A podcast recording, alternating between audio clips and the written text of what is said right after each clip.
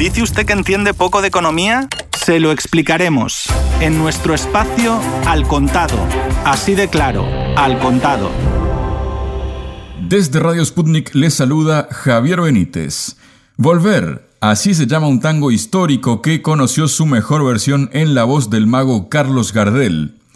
Sentir que es un soplo la vida, que 20 años no es nada, dicen dos versos de su letra, y como 20 años no es nada, para un país como China seguramente 14 años son bastante menos. ¿De qué estoy hablando? Ya se darán cuenta. Pero comencemos por el principio y con una palabra. Histórico. Así fue calificado el acuerdo al que han llegado esta semana la Unión Europea y China, las negociaciones sobre un acuerdo que habían comenzado en 2006 y que no concluyeron hasta noviembre de 2019, por lo que, como decíamos, la Comisión Europea lo calificó como histórico. La entrada en vigor de este acuerdo, del que ahora vamos a hablar, una vez superado el trámite de la firma, se ha previsto para comienzos de 2021 y esto tiene que ver con que han firmado ambas potencias, se podría decir, ¿no? China y la Unión Europea por otro lado, un acuerdo bilateral para proteger contra las imitaciones y la usurpación 100 indicaciones geográficas europeas en China y 100 indicaciones geográficas chinas en la Unión Europea que dentro de cuatro años podrían aumentar en 175. Este acuerdo, celebrado por primera vez en noviembre de 2019, debería, como decíamos, aportar ventajas comerciales recíprocas y permitir descubrir productos garantizados y de calidad a los consumidores de ambas partes. Refleja el empeño según ambos, de la Unión Europea y de China, de cumplir el compromiso asumido en anteriores cumbres Unión Europea-China y de adherirse a las normas internacionales como base para las relaciones comerciales. De hecho, el comisario de Agricultura y Desarrollo Rural, Janusz Wojciechowski, declaró, me enorgullece ver que la fecha de entrada en vigor de este acuerdo está cada vez más próxima, lo que refleja nuestro compromiso de colaborar estrechamente con nuestros socios comerciales mundiales, como es el caso de China. Los productos de las indicaciones geográficas europeas gozan de renombre por su calidad y diversidad y es importante protegerles tanto a escala de la Unión Europea como a escala mundial para garantizar su autenticidad y preservar su reputación. Este acuerdo contribuirá a este objetivo al tiempo que reforzará nuestra relación comercial y reportará beneficios a nuestro sector agroalimentario y a los consumidores de ambas partes. Como datos a tener en cuenta, las indicaciones geográficas de la Unión Europea tienen un valor de mercado de unos 74.800 millones de euros, lo que representa el 6,8% de los alimentos y bebidas de la Unión Europea y sus exportaciones alcanzan los 16.900 millones de euros, lo que representa el 15,4% del total de las exportaciones de alimentos y bebidas de la Unión Europea. Para hablar sobre este tema y las incidencias que pueden tener, estamos junto al economista Julio César Gambina. Julio, bienvenido a Radio Sputnik. ¿Qué significa este acuerdo que, como dice el tango, no 20 años no es nada, pero aquí parece que 14 años no es nada, pero es mucho a la velocidad, por ejemplo, que ha avanzado China en los últimos tiempos, ¿no? ¿Qué tal? Un gusto conversar contigo, Javier, y en efecto, y decís bien, 20 años no es nada, porque la, la perspectiva del acuerdo tiene una proyección hacia el 2025. La puesta en ejecución es para el 2021, pero con esos agregados de nuevas denominaciones de origen a futuro, tiene el horizonte del 2025. Si empezaron en el 2006 las negociaciones, estás hablando de 20 años sin ninguna duda. Y creo que en las condiciones de la economía mundial, la búsqueda de estos acuerdos son de interés para los que suscriben el acuerdo. Si hay un acuerdo es porque hay beneficios para ambas partes. Está claro que China es el país buscado por cualquier país del mundo para venderle. Es un mercado inagotable y la economía china es la economía que en los últimos 30 años viene dicho entre comillas, salvando al sistema mundial. A ver, de no ser por China, las caídas de la economía mundial hubiesen sido muy superiores. La performance de crecimiento de China es lo que ha salvado a la economía mundial de que el derrumbe no sea mayor. Es más, ahora se esperan datos muy negativos de la evolución de la economía para el 2020. Pero te diría que a esta altura del año ya no son tan negativos como se imaginaban. Por ejemplo, China no ha planteado una meta de crecimiento para el 2020, porque bueno, fue el primer afectado económicamente por el COVID-19 y fue el primero que produjo aislamiento en ciertos territorios, territorios industriales muy importantes que hacen al crecimiento económico de China y los organismos internacionales decían que China iba a ser el único país del mundo que iba a crecer en el 2020 en torno del 1%. Bueno, los datos ahora están señalando una perspectiva de crecimiento de China por encima del 1% y acercándose al 2% de crecimiento para este año. Mientras que la economía europea y la economía estadounidense, que son los otros dos grandes focos de la economía mundial, siguen presentando datos de decrecimiento importante, aunque Estados Unidos no está en el nivel de menos 6, menos 7 como se venía pregonando, sino que estaría en torno de un menos 5% de crecimiento. Ante ese panorama, la Unión Europea necesita potenciar y fortalecer sus relaciones con Estados Unidos y con China, China es un socio comercial muy importante para Europa y me animaría a decirte que la Unión Europea está presionada por los acuerdos bilaterales que llevan adelante países europeos con China.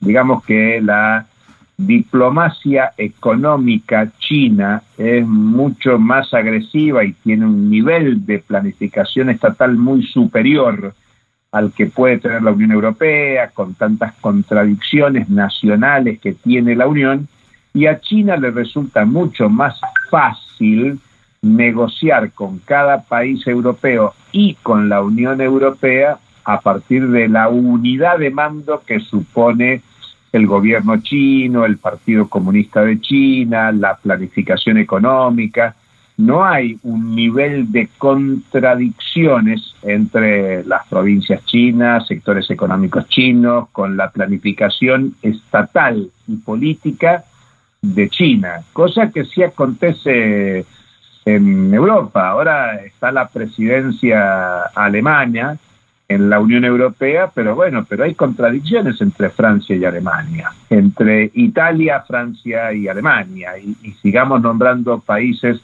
europeos y vas a ver esas contradicciones. Entonces, Europa necesitaba este acuerdo y Europa batía el parche político previo a la reunión, en el sentido, como diríamos en Argentina, con bravuconadas de que si no cambian la política de derechos humanos en Hong Kong, en el Tíbet, en algunos territorios, este, no se iban a avanzar en relaciones económicas comerciales. Pero bueno, eso en la conferencia de alguna manera estuvo, en la videoconferencia de alguna manera estuvo, pero como diciendo plantando banderas.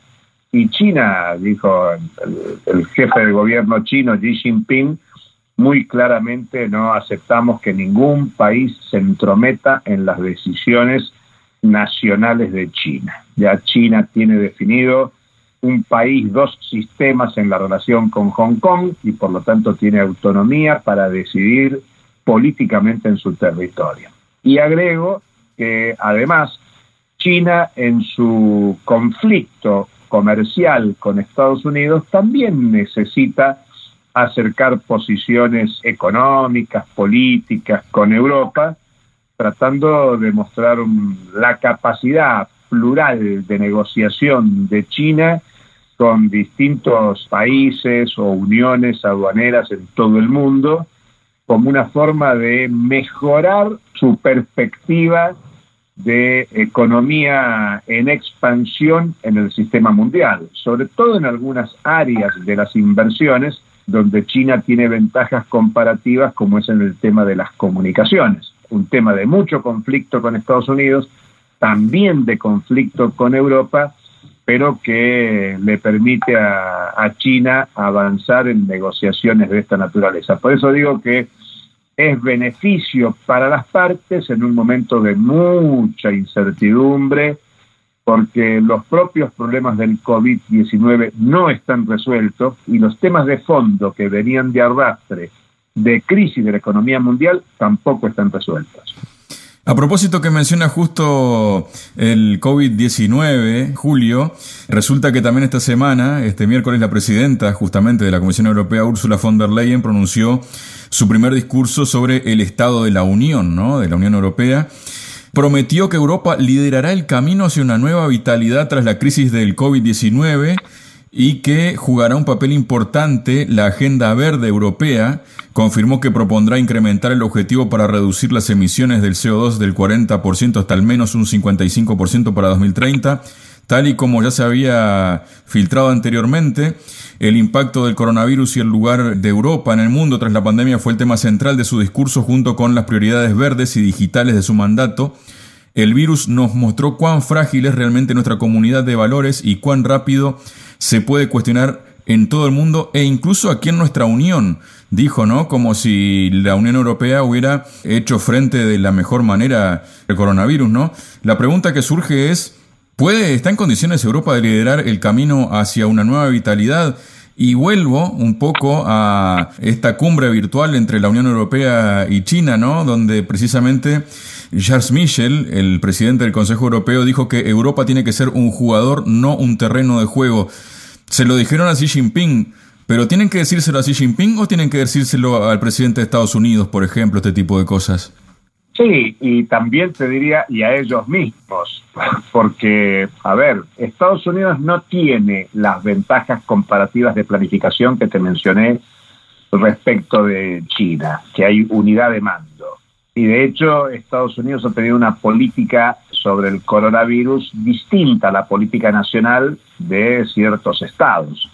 Digamos que eh, no todos los gobernadores han trabajado en sintonía con Donald Trump, y menos mal, te diría, porque con todo lo calamitoso que supone la crisis del coronavirus en Estados Unidos, liderando todos los rankings de contagios, fallecidos, bueno, se ha aminorado con una actitud más responsable, preventiva, de algunos gobernadores que desoyeron las orientaciones de Trump. Y el caso europeo es, muy disímil, incluso con, estamos en un momento ahora de recidivas de los contagios en varios países europeos, y creo, como señala la Organización Mundial de la Salud y varios organismos internacionales, no es tan cercano la terminación del COVID-19. Muchos están barajando la hipótesis que la vacuna está pronta, que con la vacuna el tema se resuelve y sin embargo el horizonte, sobre todo de impacto económico por efecto del coronavirus, no se va a ver sino recién finalizado el 2021, quizás el 2022, con lo cual vamos a un territorio fangoso, dificultoso, y me animo a agregarte que esta pandemia pone en evidencia y el desafío de futuras pandemias. Eh, Naciones Unidas está informando que hay muchos objetivos de desarrollo que se han planteado oportunamente que no se están cumpliendo. La perspectiva de llegar al 2030 con algunos objetivos resueltos en desafíos mundiales, desafíos globales, no se están cumpliendo, con lo cual no hay que ser muy optimista y lamentablemente hay un aliento en todo el mundo, en Europa, en Estados Unidos, incluso en China, de continuar con un modelo productivo que es el que en definitiva genera las bases de estos procesos de pandemias muy, muy extendidas y por lo tanto yo no sería tan optimista, mucho menos pensando en morigerar el impacto en materia de cambio climático, cuando Estados Unidos sobre todo sigue renegando de su participación en cualquier acuerdo internacional. Y no es un tema de Trump, ni es un tema de los republicanos, es un tema de la política de Estado de Estados Unidos y obviamente de los desafíos que plantean las corporaciones transnacionales de origen estadounidense que están entre las principales depredadoras de la naturaleza a escala mundial por ser precisamente las que encabezan el ranking de producción y de circulación de capital a nivel mundial y por lo tanto estamos muy lejos de poder intervenir en morigerar el impacto sobre el clima, sobre la naturaleza, y por lo tanto puede entenderse ese mensaje de Charles Michel en un sentido político, diplomático, en el mismo sentido que te señalaba que esa crítica al tema de los derechos humanos en China tiene que ver más como una justificación de discurso político, de discurso diplomático, pero muy lejos de poder materializarlo. Muchas gracias, Julio. Hasta cualquier momento, un gustazo como siempre. Eran los análisis del economista argentino Julio César Gambina. Quien les acompañó, Javier Benítez, les invita a un nuevo encuentro con Al Contado la próxima semana. Porque si 20 años no es nada, 7 días son mucho menos. Hasta entonces.